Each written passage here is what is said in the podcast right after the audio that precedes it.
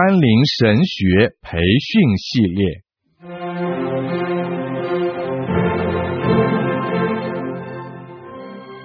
基督教护教学，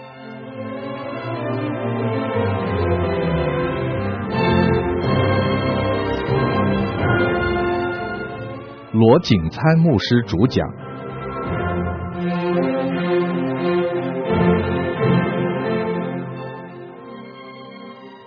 甘霖媒体资讯制作。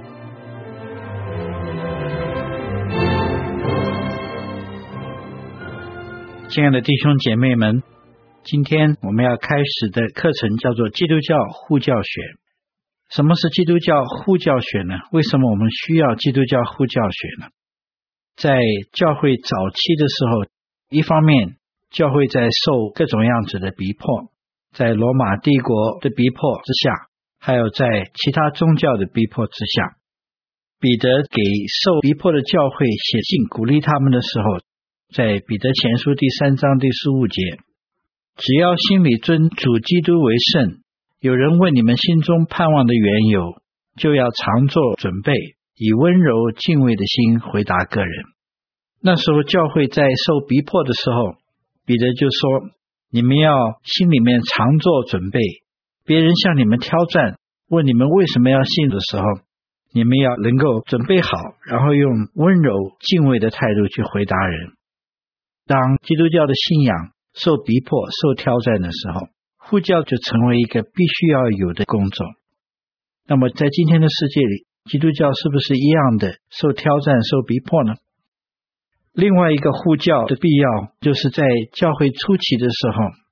那个时候，教会刚开始稳定，教会里面就开始有各种样子的异端，有很多不同的学说出来，跟圣经的教导不符合。比如说是耶稣基督到底是不是具有人性，又是具有神性？像这一类的，在当时呢，就有一些特别的有护教恩赐的人，他们就为真理站立起来，为真理辩护，所以护教也就成为一个必须的工作。那么，在今天，在基督教的范围内，也是不是有许多异端会出来呢？所以在这两方面看起来，我们都可以明白，在初期教会的时代，我们需要护教；在今天的世代呢，我们也需要护教。除了这个之外，护教这个工作呢，我们可以说它是福音的预工，是预备让人能够听福音的工作。那么福音的本身当然是讲到耶稣基督在世上成就的救恩，上帝怎么样因为爱，怎么样因为人的罪，必须差遣耶稣基督来，然后我们要用信心接受耶稣基督，这个是福音的本身。可是常常我们假如没有预备人的心，比如说是今天在世界上面很多人都把信心当作只是一个安慰一些软弱的人，他们的心灵才产生的一种东西。那么，假如人有这样子的想法的话，他就不觉得自己需要去听福音，他觉得自己的人生哲学，觉得自己的人生观已经足够处理他生命里面的需要。我们让人明白他们所相信的那些道理，他们的人生观是不足够的时候，人才会觉得他需要去听福音。我们怎么样子帮助人看见他们所信仰的东西不足够呢？不实际呢？这就是要借着护教学的工作。护教学这个字眼呢，英文里面叫做 apologetics。这个字眼呢，原来是从希腊文里面组成的。这个字眼就是刚刚我跟大家讲的《彼得前书》第三章第十五节：“你们心中盼望的缘由。”这个缘由这个字眼呢，就是从 apologia，是这个希腊的原文里面出来的。这是两个字组成的。apo 是讲从哪里来的一个从的意思。逻辑啊，是讲到道理，也就是我们中文翻译成逻辑，同样的一个字根。换句话说，这个地方讲是从理性的道理，是讲道理出来的。所以呢，我们有的时候讲基督教，我们用信心一个信就好了，或者我们是心里面有那样子的感受，有那样子的体验，那就足够了。我们不需要讲道理，这个是不够完美的一种说法。圣经里面讲到。必须全心、全性、全力，还有全意的去爱主我们的神。我们讲的心、讲的性、讲的力，我们通常都没有什么要辩论的。大家都认为我们应该是用我们全性、我们的心、我们的力量去爱主的。可是常常我们忽略了，我们应该全意的去爱主。换句话说，在我们这个理性，在我们的思想上面，全意的去爱神。我们常常缺乏在这个地方。我们觉得知识多了，就使我们会离开神。神学讲多了，或者道理讲多了，人不会更亲近神，而会离开神。我们就说这样子，我们就不要用我们的思想去爱神，这就是一个缺陷，这是一个误解。实际上，我们应当要全意的去爱神。保罗在《使徒行传》第十七章第十六节到第三十四节里面，他在雅典所讲的一篇道，这篇道呢是十分具有护教性质的一个讲章。我们看到彼得在《使徒行传》前面，他有两次向犹太人讲道，他就直接讲了上帝在旧约圣经里面讲的一些话语，然后直接讲到耶稣基督就是旧约里面所应许的弥赛亚，他怎么样子为我们罪的缘故受死。然后谁又使他复活？我们平常讲，哎，讲道就应该是这样子，传福音就是应该是这样子。保罗在雅典讲的方法很不一样。彼得的听众呢，是已经有了旧约背景的听众，所以他直接可以就跳到圣经里面，就用圣经话去向他们讲道。可是呢，保罗所讲到的对象呢，是雅典的希腊人，这些希腊人并没有犹太人那样子的旧约背景。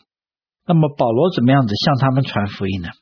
保罗跟他们讲到耶稣基督死和复活的事情之前呢，他先用他们文化里面，在他们敬拜神的事情上面，保罗看见一些他们的弱点在哪里，然后从那个弱点里面进口的时候呢，保罗用他们诗人、用他们的文学家中间的文字，保罗在这些文字里面看见人因为是上帝所创造的。人呢，总是没有办法除去那个真正的宗教感，或者说是他对永恒上帝的存在一个不可否认的一种知觉在那里。保罗在希腊人的文化里面找到那样子的材料，然后他从那个地方呢，一开始讲到，我们都是从一个神来的，一个造天地万物的神。那个神呢，不是住在人手所建造的殿宇里面，他就从希腊人的文化里面证明这样子的一个神的存在。然后他就开始讲，这样子的神呢，不光光存在，而且他已经差他的儿子来到我们中间，他就把福音讲出来。换句话说，他为人要听到福音先铺的那样子的路，让希腊人心里面能够得到准备，看到他们自己宗教的不足够，隐藏在他们心里面对一个永恒上帝的一个存在被保罗抓出来，然后呢，保罗就向他们传福音。换句话说，保罗在讲这篇道的时候，他做了很多这样子的预备工作，他明白人思想里面的障碍，明白怎么样除去那样子的障碍，这些都是呼教性质的工作。所以，我们看见圣经里面实在是讲到研讨护教方面是非常重要的一件事情。另外，我们护教学为什么必须呢？我们看到在今天这个所谓的后现代时代。在今天这个充满各种样子的知识与资讯的时代的当中呢，我们必须要用合理的方法去向人传福音。假如我们跟人家讲上帝就是真的，你信了以后就知道了。这个方法呢，我们没有办法对现代人呢传福音。我们这样子的说法呢，会被别人觉得基督教是一个反对知识的宗教，是一个不合理的宗教，是一个迷信，是一个愚昧的人才会去接受。才会去相信的宗教，那么就是对我们圣经里面启示的真理是完完全全的打了太大的折扣，所以我们需要有这个呼教学的装备去传福音。另外呢，不光光是在我们传福音这方面，呼教学是有它的作用在那里。其实对我们自己生命里面体会到上帝整体的真理上面的话，也是有很重要的一个因素在里面。我们常常讲，我们对上帝的敬拜是人的生命全面的敬拜，就是在各个方面的敬拜。当我们在知识上真正的明白，当耶稣基督说我是真理的时候，这个真理不光光是一个部分的一个真理，或者是讲到心灵需要的一个真理，而是讲到整个世界、整个宇宙。耶稣基督是创造的主，他的真理在生命的各个方面，在宇宙的各个方面呢，都彰显出来。当我们明白，不光光是在教会里面，或者在个人的灵修上面，耶稣基督是真理，而是在宇宙的存在，在科学的存在，在万物的存在这方面呢，我们都看见耶稣基督是真理。就像格罗西书里面讲，万物是为他造的，也是借着他造的。他是设计者，他是建筑家，他是能力的来源，他也是万有的主的时候，我们就会真正的学习到怎么样子在生命的全面上来敬拜我们的主耶稣基督。所以，我们从这方面也就看到护教学的益处是些什么呢？我把刚刚讲了很多东西再组合一下。我们从护教学上面，我们可以明白信仰的缘由。当我们明白信仰的理由到底在哪里的时候，就帮助我们自己的信心能够稳固。第二点呢，就是当我们明白基督无论是在属灵的生命上，或是在理性的生命上，都是唯一的答案的时候，我们就能够帮助我们自己能够充满信心的向别人传福音。耶稣基督的真理不是在所有的道理里面比较好的一个道理。不是这样，它不是一个比较好的道理，它是唯一的一个真理，能够解决生命里面所有的问题。第三点呢，就是当我们领会而且经验到全人委身在基督的真理里面的时候，我们就能够有一个全人委身的生活方式。换句话说，当我们心里面明白圣经的真理，不光光是我们个人生活或者在教会里面的道理，而是在我们的工作。在我们在世界上面的参与上面都是真理，都是我们应当遵守的道理的时候，那我们就能够过一个全人委身的生活方式。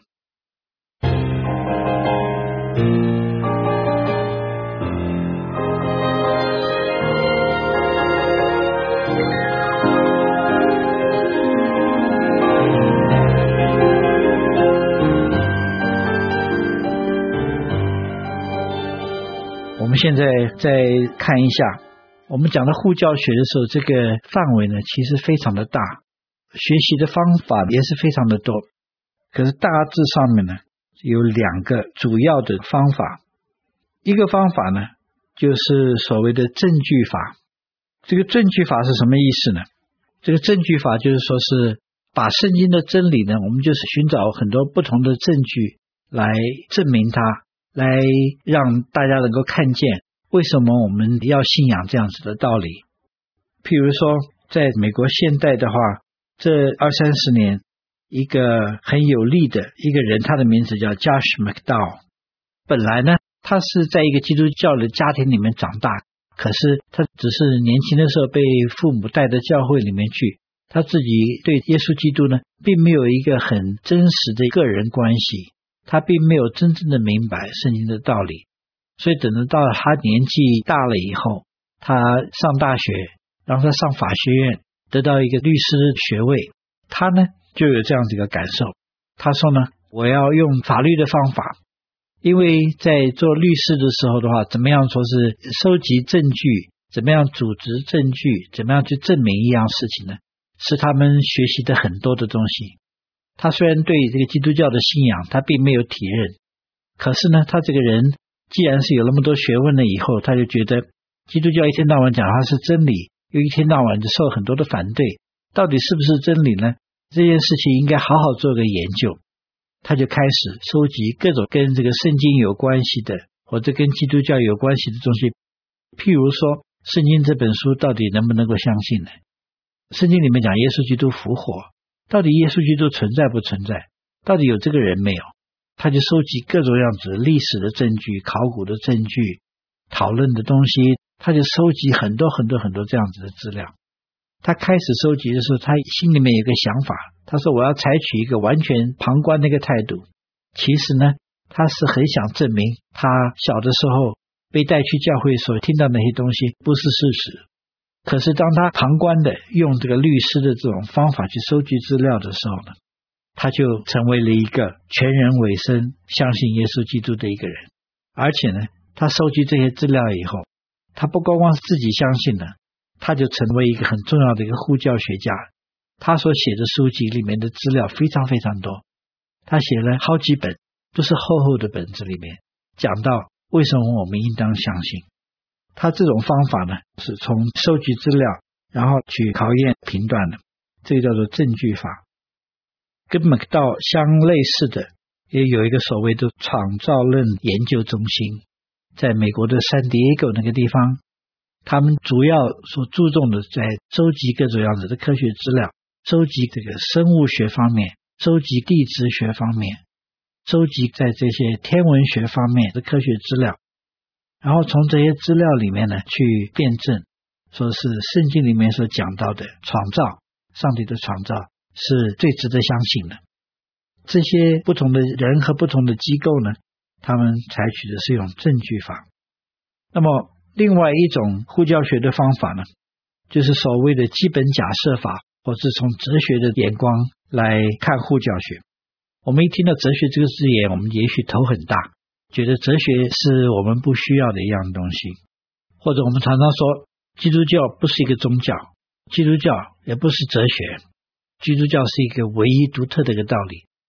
这句话讲的没有错，可是我们要明白，基督教的独特呢，不是因为它跟其他宗教或者其他的哲学所寻找的答案性质上面不同，不是的，基本上面呢，大家所寻找的这个答案呢，性质是相同的。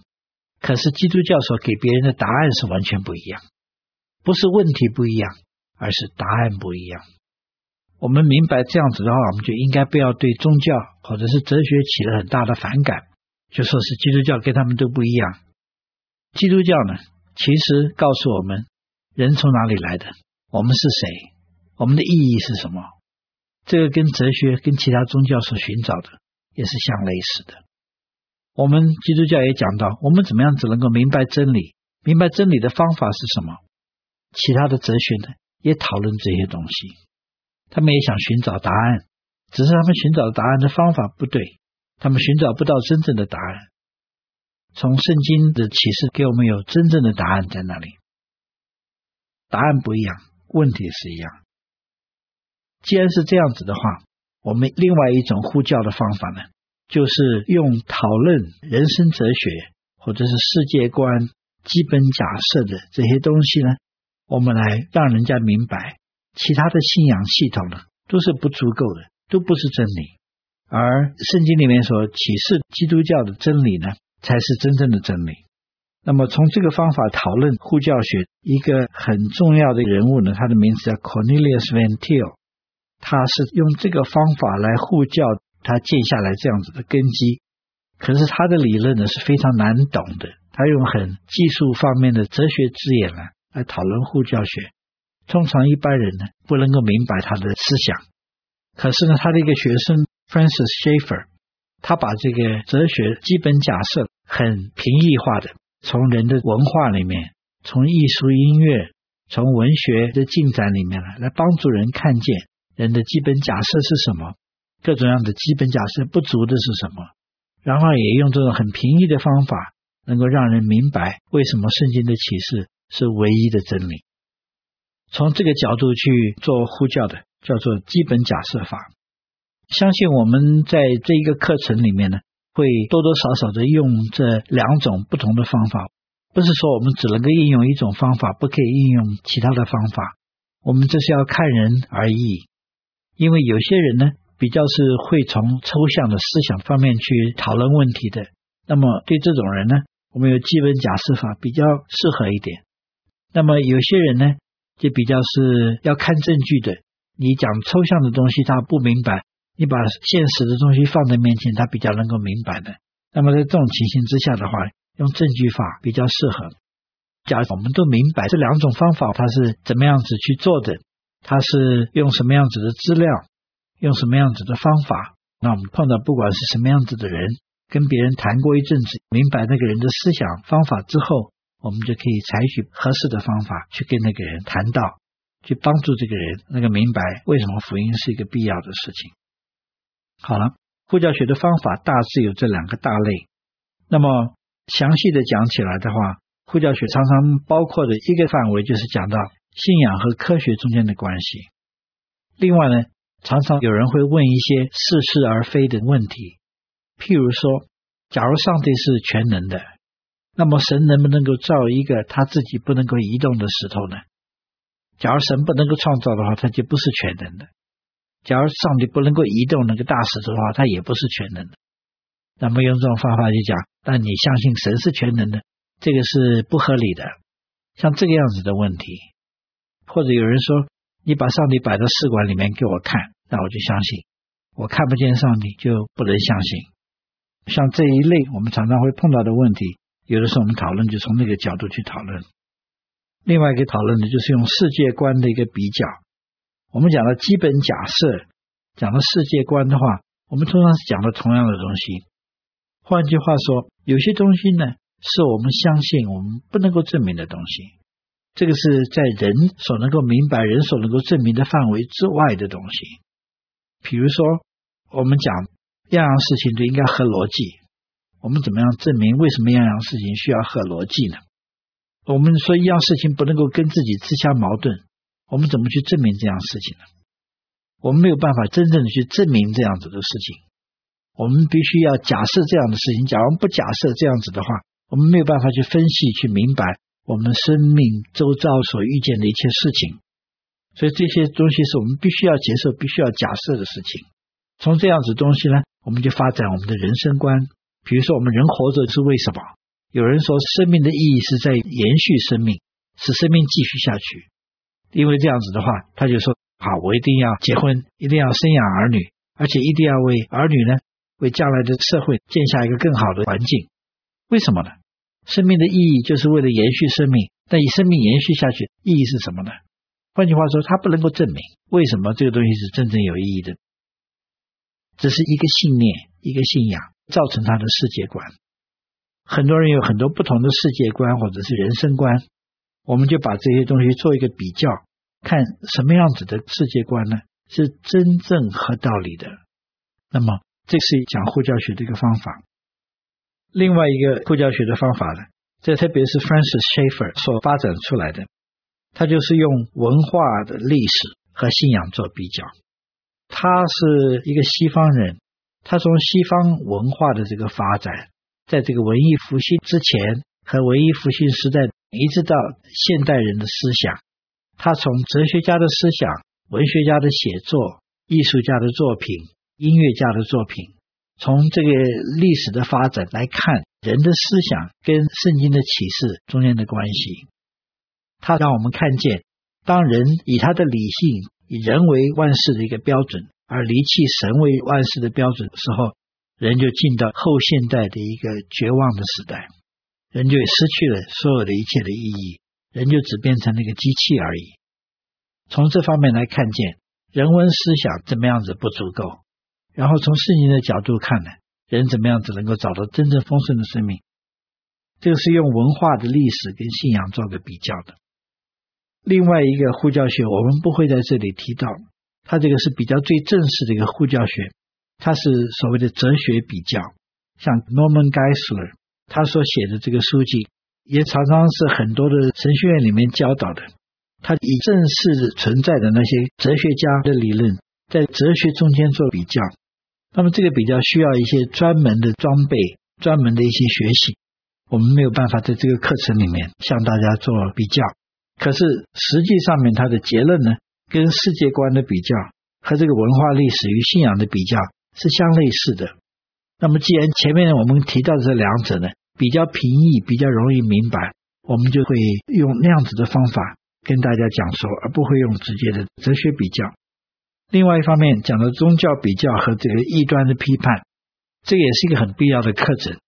在我们今天这个时代里面，别人会说：“你信你的宗教，我信我的宗教，你不干涉我，我不干涉你。”我们要必须明白。为什么这种样子的说法不应该存在？宗教到底讲些什么东西？他们的答案到底是什么？为什么他们答案是不足够的？不是说你自己爱信什么什么东西就是对的，就是真理。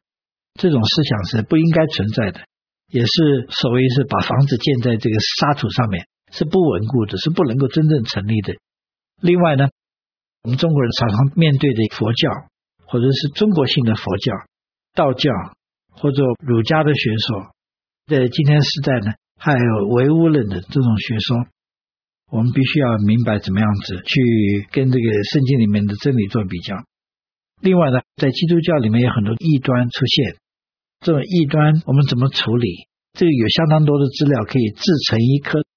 我们不在这个一般的基督教呼教学里仔细的研讨，可是我们相信呢，在这个科目里面所供给的资料呢，可以帮助我们去处理那个。相信我们有了这个护教学的装备，我们收集到这些一端资料的时候，我们都能够做分析，我们都能够明白他的毛病在哪里，他的这个症结在哪里，我们就可以一一的去处理。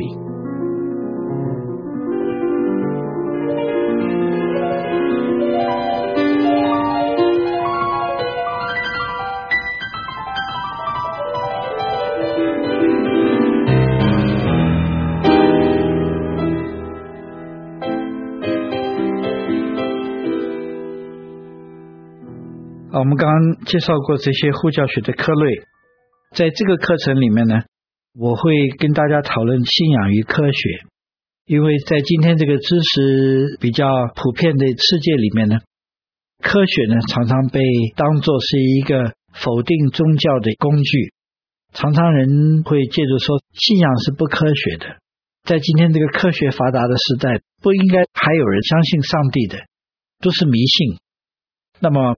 信仰跟科学中间的关系到底是什么？科学是不是真正的可以否定所有的宗教？很多的这种人呢，或者这种学者呢，或者甚至是不同的政府呢，都会用这个科学的这个方法去否定信仰，或者是不准许信仰的存在，或者是要压制信仰。这个到底是不是一种合理的处理方式呢？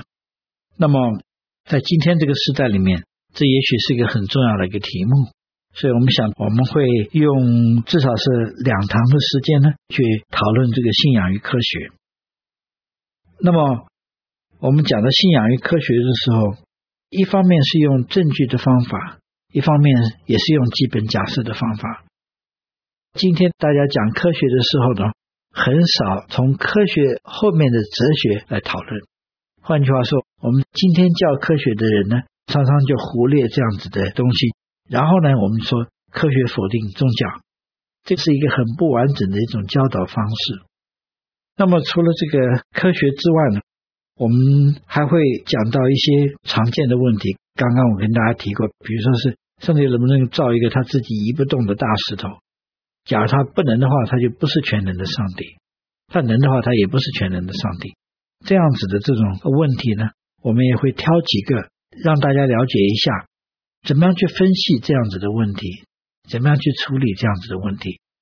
然后就是希望跟大家讲这个世界观的比较，这世界各种样子的信仰，各种样的哲学，他们后面的最基本的结构其实是很简单的。